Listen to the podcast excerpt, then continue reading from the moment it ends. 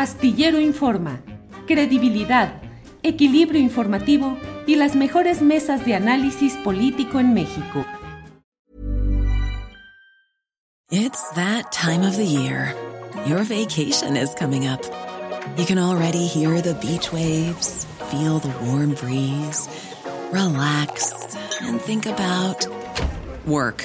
You really, really want it all to work out while you're away. Monday.com gives you and the team that peace of mind. When all work is on one platform and everyone's in sync, things just flow wherever you are. Tap the banner to go to Monday.com. Hey, it's Danny Pellegrino from Everything Iconic. Ready to upgrade your style game without blowing your budget? Check out Quince. They've got all the good stuff shirts and polos, activewear, and fine leather goods, all at 50 to 80% less than other high end brands. And the best part? They're all about safe, ethical, and responsible manufacturing. Get that luxury vibe without the luxury price tag. Hit up quince.com slash upgrade for free shipping and 365 day returns on your next order. That's quince.com slash upgrade. Desde, desde discusión procesal casi en términos jurídicos respecto a por qué salió, por qué regresó a tener libertad condicional Emilio Lozoya eh, qué es lo que significa, quién ha tenido la responsabilidad de todo lo que se ha vivido hasta ahora, que ha implicado eh, pues impunidad, tufo de corrupción, negociaciones. Mm, lo, la culpa es de la FGR que no ha sustentado bien los, las acusaciones, es de los jueces que se prestan a maniobras delictivas, eh, a corrupción es mucho lo que se vive ahí y por ello es que me da mucho gusto tener en esta ocasión a Ana Lilia Pérez. Ella es periodista, escritora y profesora universitaria. Ana Lilia, buenas tardes. Julio, buena tarde. Un gusto estar contigo y con tu audiencia. Gracias, como siempre, Ana Lilia. Ana Lilia, ayer leí y escuché alguna parte de alguna entrevista que te hicieron radiofónica en la tarde, en la cual hablabas de este tema de Emilio Lozoya, lo que significa, Mm, la postura de la Fiscalía General de la República. ¿Cómo ves a estas alturas, en este momento, todo lo que es este, pues ya no sé si farsa, espectáculo o acto justiciero, no lo sé, en relación con Emilio Lozoya, Ana Lilia? Pues eh, Julio, el, tal parece que el caso Lozoya es la historia de los siempre privilegiados en este país. No importa lo que hagas, no importa el daño público que hayas generado, como es el caso de Emilio Lozoya y su desastrosa dirección en Pemex, eh, los negocios eh, que él mismo admite haber hecho ilegales. Eh, en este país parece que la impunidad está garantizada para esos hijos del privilegio. Y creo que es bueno que comencemos hablando de los privilegios que ha tenido Emilio Lozoya por, por ser eh, quien es el, apellido que lleva por ser hijo de uno de los eh, funcionarios del salinismo con influencia en ese entonces y que al parecer sigue teniendo influencia. Y yo eh, destaco esto del privilegio porque en ese boletín que emite la Fiscalía una vez que se concede el cambio de medida eh, cautelar a Emilio Lozoya para que lleve su proceso en libertad, eh, la fiscalía saca uno de esos comunicados que no sé si genera, ah, bueno, a mí me genera tanta indignación lo que deciden los jueces como lo que ahora dice la, la fiscalía. Ellos hablan de privilegios del Poder Judicial, pero eh, omiten que la fiscalía ha dado muchos privilegios. Primero hablemos de este privilegio de, llevar un proceso en libertad en un país donde, Julio, casi el 40% de la población penitenciaria está eh, con esta medida de eh, prisión preventiva. Una parte oficiosa, otra parte em, justificada, pero en este caso Lozoya recibe ese privilegio con la argucia, esta es una consideración personal, la argucia de los jueces que dicen que no hay riesgo de fuga, omitiendo que Lozoya es un eh, hombre adinerado, eh, al margen de los sobornos y lo que se robó de, los recursos públicos también, eh, que tiene toda la capacidad para una eh, posible fuga, como estuvo de fuga en España, el mismo país donde ahora mismo goza de privilegios uno de sus principales cómplices, Enrique Peña Nieto, y, planteo, eh, subrayo cómplice según el dicho del propio Lozoya en su esa larga acusación que parece que queda en la nada. Solo puntualizar, Julio. Emilio Lozoya eh, enfrenta acusaciones por cohecho, asociación delictuosa y eh, lavado de dinero, en dos casos, agronitrogenados y Odebrecht. Pero recordar que en el caso de agronitrogenados, eh, el año pasado, un juez determinó que, bueno, se saca de la manga un criterio judicial, una tesis aislada que recientemente se había publicado en el semanario judicial y usa esa tesis aislada para decir que como eh, Lozoya, perdón, como, como Ansira ya estaría en ese proceso de resarcir el daño patrimonial de la compra de la planta chetarra, pues ese beneficio alcanzaría a todos los involucrados, es decir, a Lozoya, entonces eh, bajo prisión eh, eh, en este proceso eh, que todavía estaba en el reclusorio norte, pero indirectamente también estaría dándole la, impunidad, garantizando la impunidad a las otras dos figuras a quienes Lozoya señaló como sus principales cómplices en esa compra de la planta chetarra, Enrique Peña Nieto y Luis Videgaray. De manera que ese caso pues se fue a la basura. En el otro caso, en el tema de Odebrecht, donde Lozoya admite que recibió los sobornos de la empresa y él dice que sí se quedó con una parte, pero la otra la repartió para la campaña de Peña Nieto. Bueno, en ese caso, la, fiscalía eh, habla de unas pruebas que son clave porque son esas pruebas eh, de carácter internacional, eh, donde se habla de correos, de cómo se maquinó toda esa operación para eh, los sobornos, que en el caso mexicano, bueno, eran una mecánica que la empresa aplicaba en todo el mundo, tenían hasta un área especial, un área corporativa, la que llamaban operaciones estructuradas para repartir sobornos a nivel internacional y garantizarse negocios. En el caso de México, Lozoya fue uno de los eh, receptores admitido por él mismo pero en ese caso eh, la fiscalía no va a contar con pruebas que serían clave para, para que siguiera adelante el proceso hacia un juicio. De manera que esta, este cambio de medida cautelar, Julio, para mí significa la impunidad para los Lozoya, la impunidad para el peñanietismo, la impunidad sobre casos eh, muy lesivos en contra de, las finanzas de petróleos mexicanos. Y bueno, aquí tiene que ver también, desde mi punto de vista, con la ineficiencia, ineficacia, omisión y más grave, quizá la colusión de la fiscalía en estos asuntos, Julio, porque no es cierto que todo ha sido una carga del Poder Judicial. Hemos visto cómo en las audiencias ha destacado que la fiscalía o no llegan suficientemente preparados o hay mucha dilación en este asunto y tan, tan dilatorio ha sido el procesamiento del caso como, de, eh, como, como el hecho de que de todos esos acusados que señaló Lozoya, expresidentes, secretarios de Estado, legisladores, no se les ha tocado ni con el pétalo de una notificación y ahora algunos de esos señalados pues están en las listas para, para obtener, eh, fueron nuevamente como candidatos al Congreso, Julio. Ana Lilia, y en todo este marco, la lucha contra la corrupción, ¿en qué queda? Recuerdo aquella frase de Vicente Fox eh, que se hablaba de peces gordos o de charalitos. Eh, creo que peces gordos nomás no cayó ninguno, peces medianos tampoco, algunos charalitos. ¿Cómo has visto en lo general esa lucha contra la corrupción? Porque pareciera que lo de Emilio Lozoya, que desde luego fue iniciado en la administración de Enrique Peña Nieto, no en la actual, pero en términos generales, pues pareciera que todo se le ha ido cayendo a la Fiscalía General de la República o que los jueces los han ido tumbando según otra fórmula narrativa.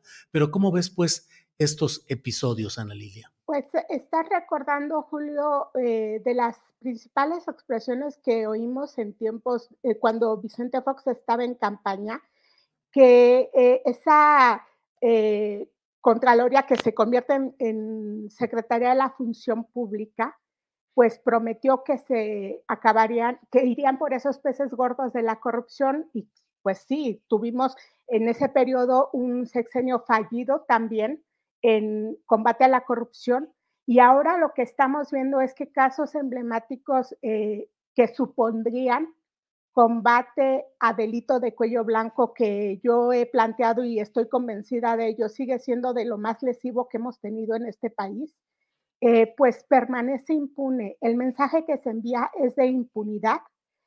Está el caso Juan Collado, el abogado de los poderosos que, se involucra en eh, movimientos eh, financieros también de, sus clientes hacia paraísos fiscales, que no se entró a fondo en esa indagatoria Está el caso de Rosario Robles, que ahora pues e, empezará la promoción de, un libro donde eh, cuenta su, posición sobre esa etapa que pasa en prisión y fallido un caso para la fiscalía que tampoco se entró al fondo del asunto, porque hay que recordar que a Robles se le estuvo involucrada junto con otros funcionarios secretarios de Estado también en esos desvíos de recursos de programas que eran eh, los programas destinados a la población más vulnerable en este país, que ocurrieron esos desvíos, que supuestamente eran en alguno de esos programas para atender a la población más vulnerable, es decir,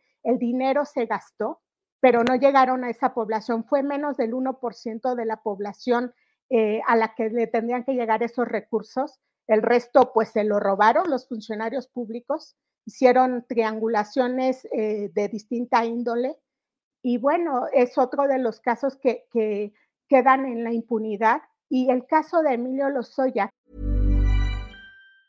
Many of us have those stubborn pounds that seem impossible to lose, no matter how good we eat or how hard we work out. My solution is PlushCare. PlushCare is a leading telehealth provider with doctors who are there for you day and night to partner with you in your weight loss journey. They can prescribe FDA-approved weight loss medications like Wagovi and Zepbound for those who qualify. Plus, they accept most insurance plans. To get started, visit plushcare.com slash weight loss. That's plushcare.com slash weight loss. Millions of people have lost weight with personalized plans from Noom. Like Evan, who can't stand salads and still lost 50 pounds. Salads generally for most people are the easy button, right? For me, that wasn't an option. I never really was a salad guy. That's just not who I am. But Noom worked for me. Get your personalized plan today at Noom.com. Real Noom user compensated to provide their story. In four weeks, the typical Noom user can expect to lose one to two pounds per week. Individual results may vary.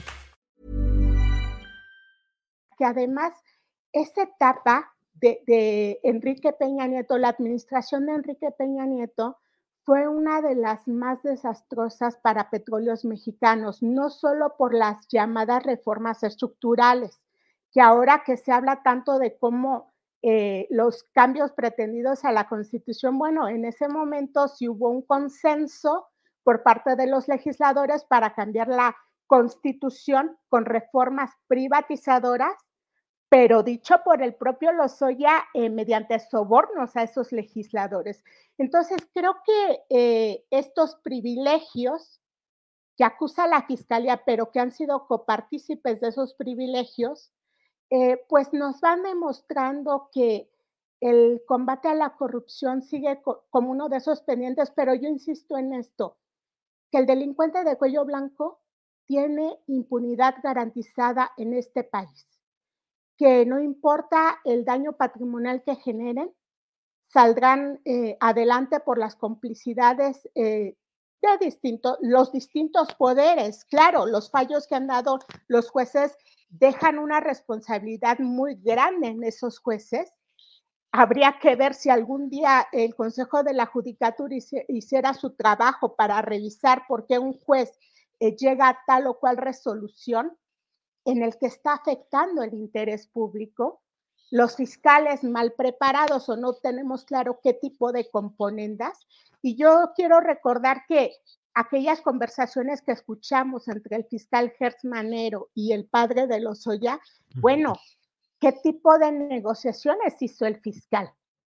Para mí, tienen tanta responsabilidad los jueces como eh, la, la, parte de la fiscalía, que no es un caso aislado de delito de cuello blanco al que han beneficiado, Julio. Podemos ir caso por caso y todos se han caído y al final lo que pierde es el interés público y pierde la ciudadanía. Y recordar también que muchos de los problemas que siguen enfrentando petróleos mexicanos, como la enorme deuda, histórica deuda, vienen desde tiempos del peñanietismo y que quedarán ahí como una anécdota y seguiremos pagando porque son deudas eh, que paga la ciudadanía en su conjunto, Julio. Híjole, Ana Lilia Pérez, pues, ¿qué te digo? Eh, muy agradecidos de este análisis y de este contexto que nos das y a reserva de lo que desees agregar sobre este tema, yo no puedo dejar de preguntarte cómo va el libro Hijos del Neoliberalismo, que es tu obra literaria periodística más reciente, tu obra de, de, investigación periodística más reciente. ¿Cómo va? Eh, ahí está Ana Lilia Pérez, Hijos del Neoliberalismo, la historia contemporánea de nuestro México saqueado. Entiendo que vas a presentarlo en la Feria Internacional del Libro de Minería este domingo. Sí, Julio, eres muy generoso por brindarme este espacio para invitar a tu audiencia, quien guste acompañarnos el próximo domingo en la Feria del Libro del Palacio de Minería. Eh, a las 5 de la tarde en el Salón de Actos presentamos el libro que ya me hiciste el honor de acompañarme en la Feria del Libro de Guadalajara para la presentación. Eh, en esta ocasión me acompañan eh, José Hernández, monero de la jornada, Rafael Rapé también y em, el Fisgón. Me acompañan los tres integrantes del programa El Chamuco para comentar sobre estas políticas de modelo neoliberal que han tenido un alto impacto para nuestro país, un grave impacto para nuestro país, y hablar también de esos temas pendientes en, materia de combate a la corrupción, que como tú eh, recordarás es uno de los capítulos que se integra en este libro, el caso Segalmex se, aborda con mucha amplitud en este libro también. Y ya que me permites este espacio, eh, está el libro Pemes RIP, Vida y Asesinato de la principal empresa mexicana. Hace siete años ya, Julio, me hiciste el honor de acompañarme a presentarlo.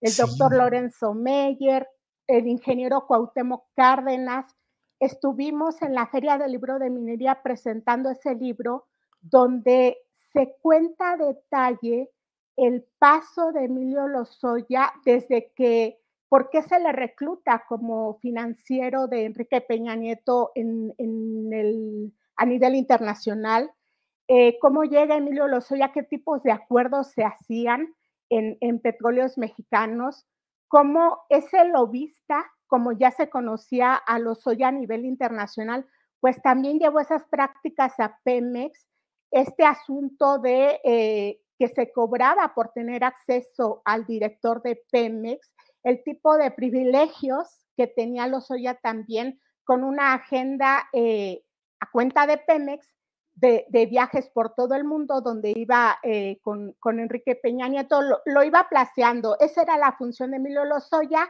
serlo vista, cómo se fueron articulando todos esos negocios, el caso agronitrogenados, el caso fertinal, todo eso se cuenta en, este libro Pemership para quien quiera conocer más a detalle cuánto se le pagó a Emilio Lozoya como eh, su, su, liquidación, su finiquito cuando sale de petróleos mexicanos, que también fueron varios millones, y está ahí el documento. Como todos mis libros tienen los documentos, se acreditan las fuentes, ahí no hay anónimos, no hay suposiciones, ahí hay hechos concretos, Julio.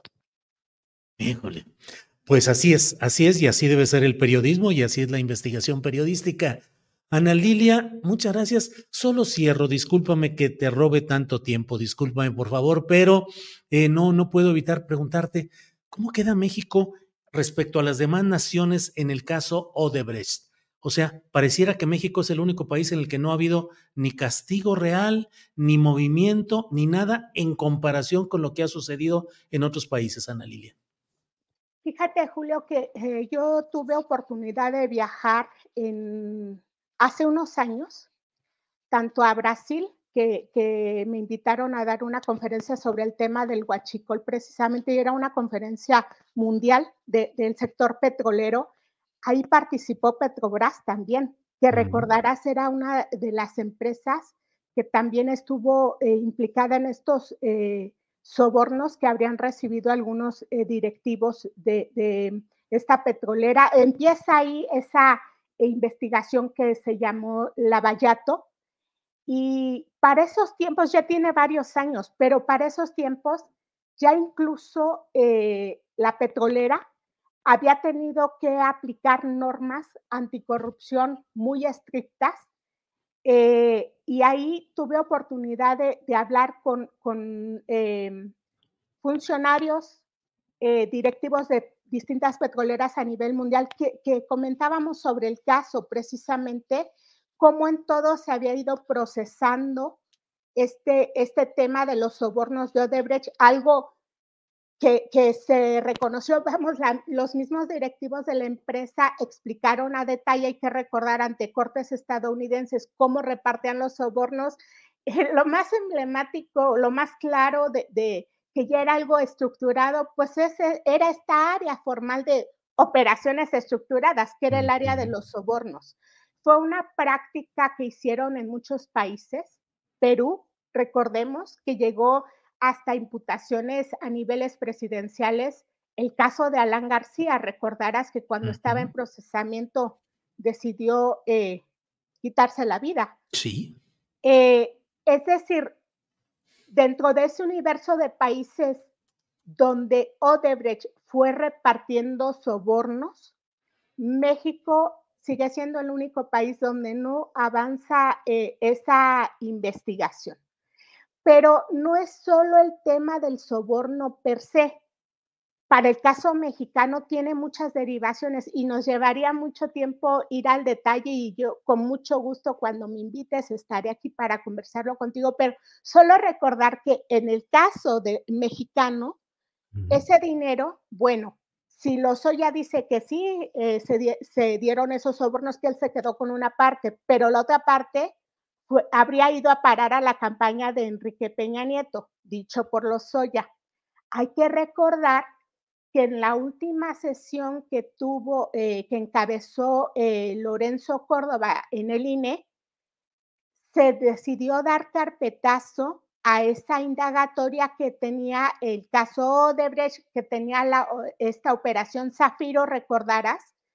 Uh -huh. eh, y fíjate, en ese momento los, los eh, consejeros acusaron que la fiscalía se había negado a eh, compartir los documentos, la investigación y que por esa negativa no se podía hablar más, eh, de, no se podía indagar más el asunto.